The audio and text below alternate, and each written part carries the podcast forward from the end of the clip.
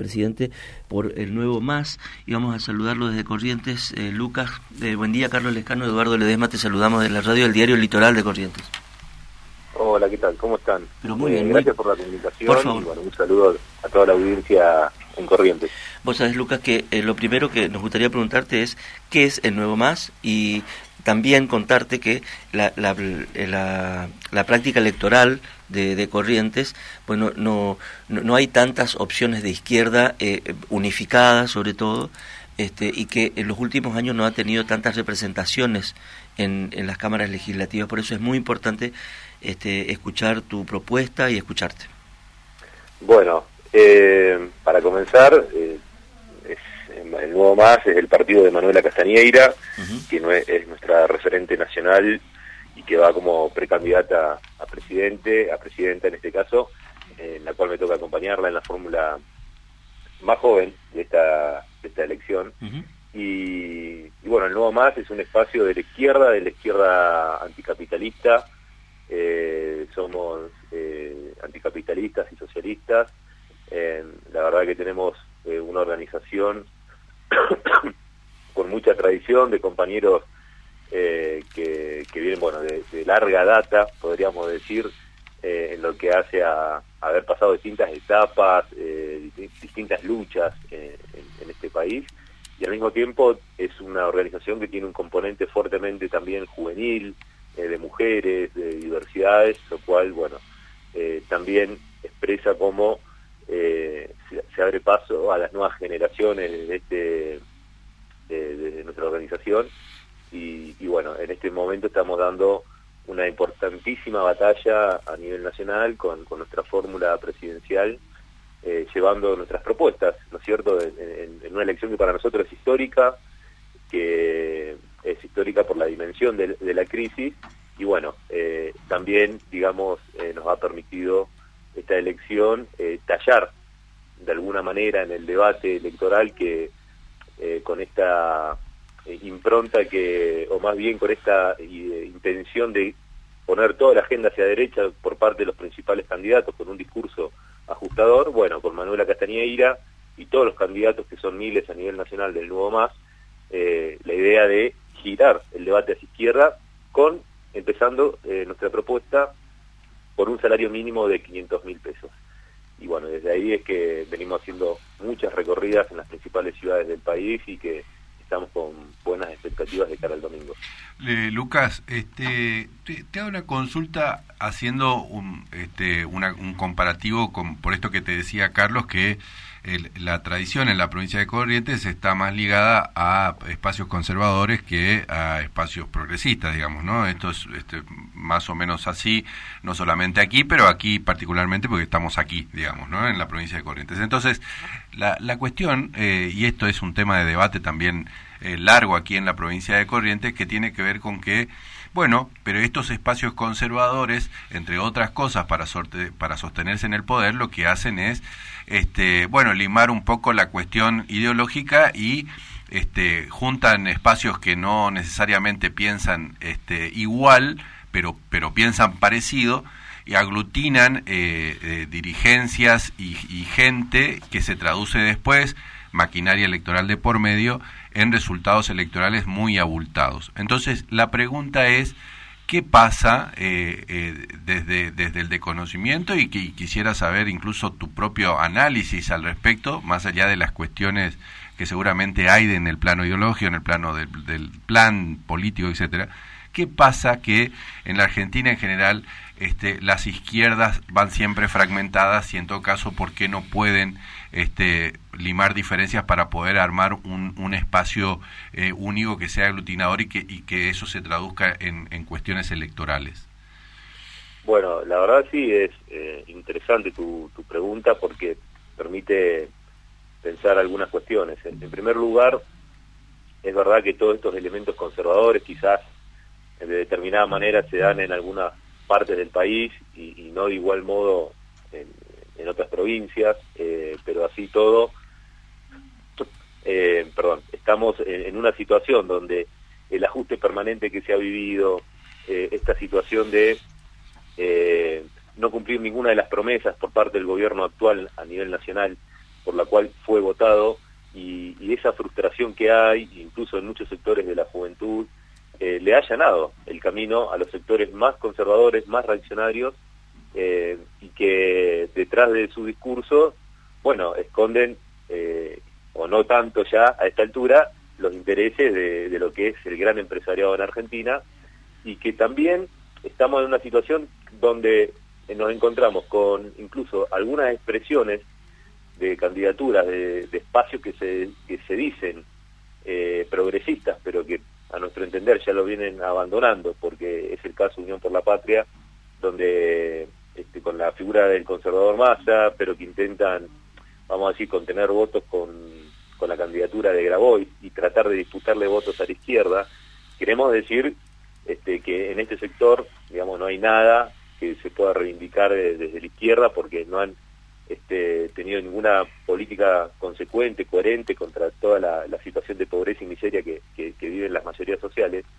y porque al mismo tiempo eh, es importante poder identificar quiénes somos los que hemos defendido cada una de las peleas de los trabajadores, las trabajadoras, de las mujeres y diversidades que en este momento incluso le quieren cuestionar derechos ya consagrados. Entonces, eso por un lado nos parece importante eh, poder aclarar porque quizás hayan este, un sector de la sociedad que genuinamente es progresista, pero este, que en, la cantidad de listas que pueden haber se genere confusión realmente de donde, bueno, uno pueda decir con quién o qué alternativa realmente puede defender mis derechos. Por otro lado, es cierto que hay una fragmentación importante, este, eh, lamentablemente, en todo lo que hace a la izquierda. Mira, Manuela Castañeira eh, hizo cantidad de veces propuestas, eh, en primer lugar, a Miriam Bregman, que es la, eh, la que lidera el espacio del Frente de Izquierda, pero sin embargo, después de haber avanzado en una serie de reuniones, desistieron de cualquier posibilidad de, potenciar, de unificar a la izquierda en un gran paso para este, ser una alternativa real, este, con mayor fuerza de cara a las generales, y, y esto entendemos que tiene que ver todavía con que este sector eh, hay una estrechez de miras, incluso eh, se están, digamos, en, medio de una crisis política al interior del Frente Izquierda, donde se dicen un montón de acusaciones sin principios, y eso a nosotros nos parece que, resta más que, sumar. Por eso también es importante en esta elección que eh, renovar a la izquierda. Renovar a la izquierda no lo decimos en términos eh, solamente una cuestión generacional o de edad, sino este, porque en definitiva hay muchas trayectorias que, pueden aportar muchísimo. Eh, que hay muchas, en definitiva hay muchas trayectorias dentro de la izquierda que pueden aportar cada uno de su lugar. Pero cuando decimos renovar a la izquierda, nos parece muy importante porque en este momento que era crucial para aportar ideas, para generar debate, para, para llevar el debate hacia izquierda, en un momento donde eh, intentan resolver o legitimar un discurso para resolver una crisis eh, en favor de los de arriba, nos parece que, eh, bueno, en este sentido es nuestro espacio el que se ha comprometido a realizar una campaña realmente con propuestas que conectan con las principales demandas de los de abajo. Entonces, bueno, frente a esta situación y, ya que estamos a pocos días de, iniciar la veda y de la votación del domingo, eh, bueno, nos parece muy importante eh, decir que es la lista 13, la, lista de Manuela Castañeira, la que lleva la propuesta del salario mínimo de 500 mil pesos, porque con esto apostamos a que se resuelvan dos problemas muy graves en Argentina, que es la del trabajador registrado que está en blanco pero que es pobre, y al mismo tiempo el pluriempleo, que es esto de tener dos o tres laburos, pero este, en condiciones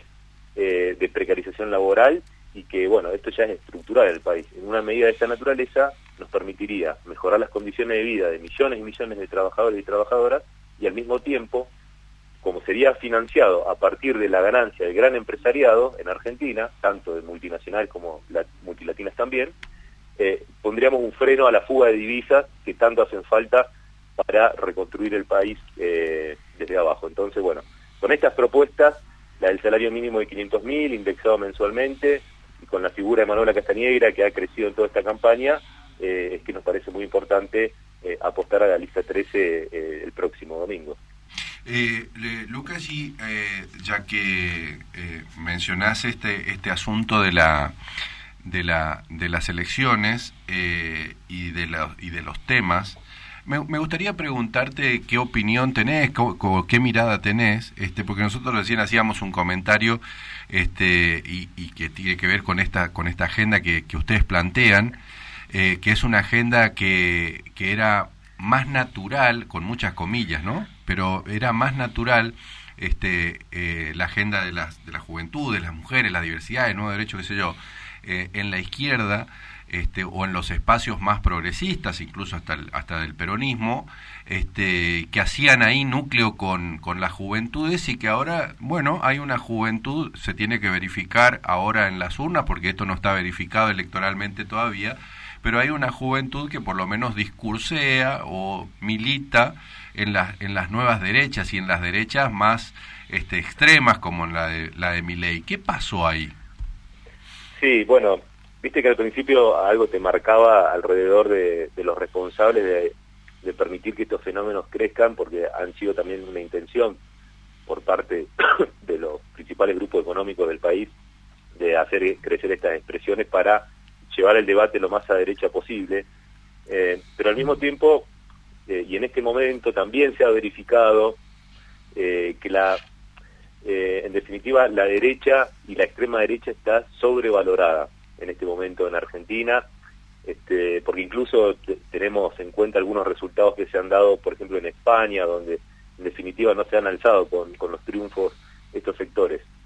Eh, ¿Esto qué quiere decir? Que por un lado en la campaña que nosotros hicimos, en el cara a cara, yendo a la calle, yendo a los lugares de trabajo, este, incluso hablando con, la juventud, yo soy docente y, doy clases, eh, y, y, doy clases a adolescentes, y la verdad que este, hay que relativizar mucho más esta situación de, que la rebeldía que podría estar con, por ejemplo, el ultraderechista Milei. La verdad que eso nos parece que no es así, eh, independientemente que entendemos que hay toda una juventud que ante la falta de, futuro, porque no te garantizan el derecho a la educación, porque el primer empleo es, sin condiciones ni, ni derechos de ningún tipo, eh, bueno, y, con absoluta precarización laboral, entendemos que eh, hay una todavía una falta de, perspectiva y también de experiencia de poder eh, ver realmente qué representan, los peligros que representan estos sectores. Pero así todo, también tenemos la situación de que ella, lo ha dicho siempre Manuela Castañeira, mejor que yo, no no no votan a mi ley porque es un misógino, es alguien que está en contra eh, perdón, de los derechos en general de las mujeres, eh, bueno, quiere barrer con el Ministerio de la Mujer, este, está en contra del aborto, cosas que ya se ha avanzado en, la sociedad y que realmente, eh, bueno, es un sector que no lo apoya, mm. claramente, y, la, y el 50% son mujeres en la juventud también. Por lo tanto, nos parece que hay que relativizar mucho más esta situación y bueno, creemos que la única rebeldía es por izquierda. Eh, eh, Lucas, este, ojalá que, por supuesto, que, les vaya muy bien, pero estamos hablando en términos políticos y este, eh, hay como, eh, no sé qué entidad le, le, suelen dar ustedes a la a las encuestas que además vienen vienen fallando, ¿no? El, el asunto es que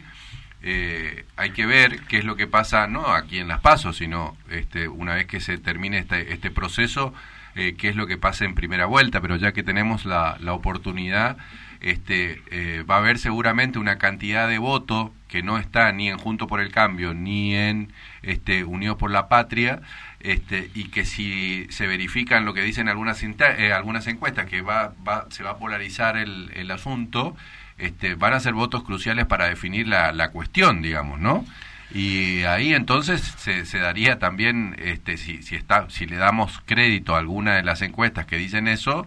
este, que, que, cómo, cómo romper esa, esa, esa disyuntiva, porque es como, como decís vos, siempre es para la derecha.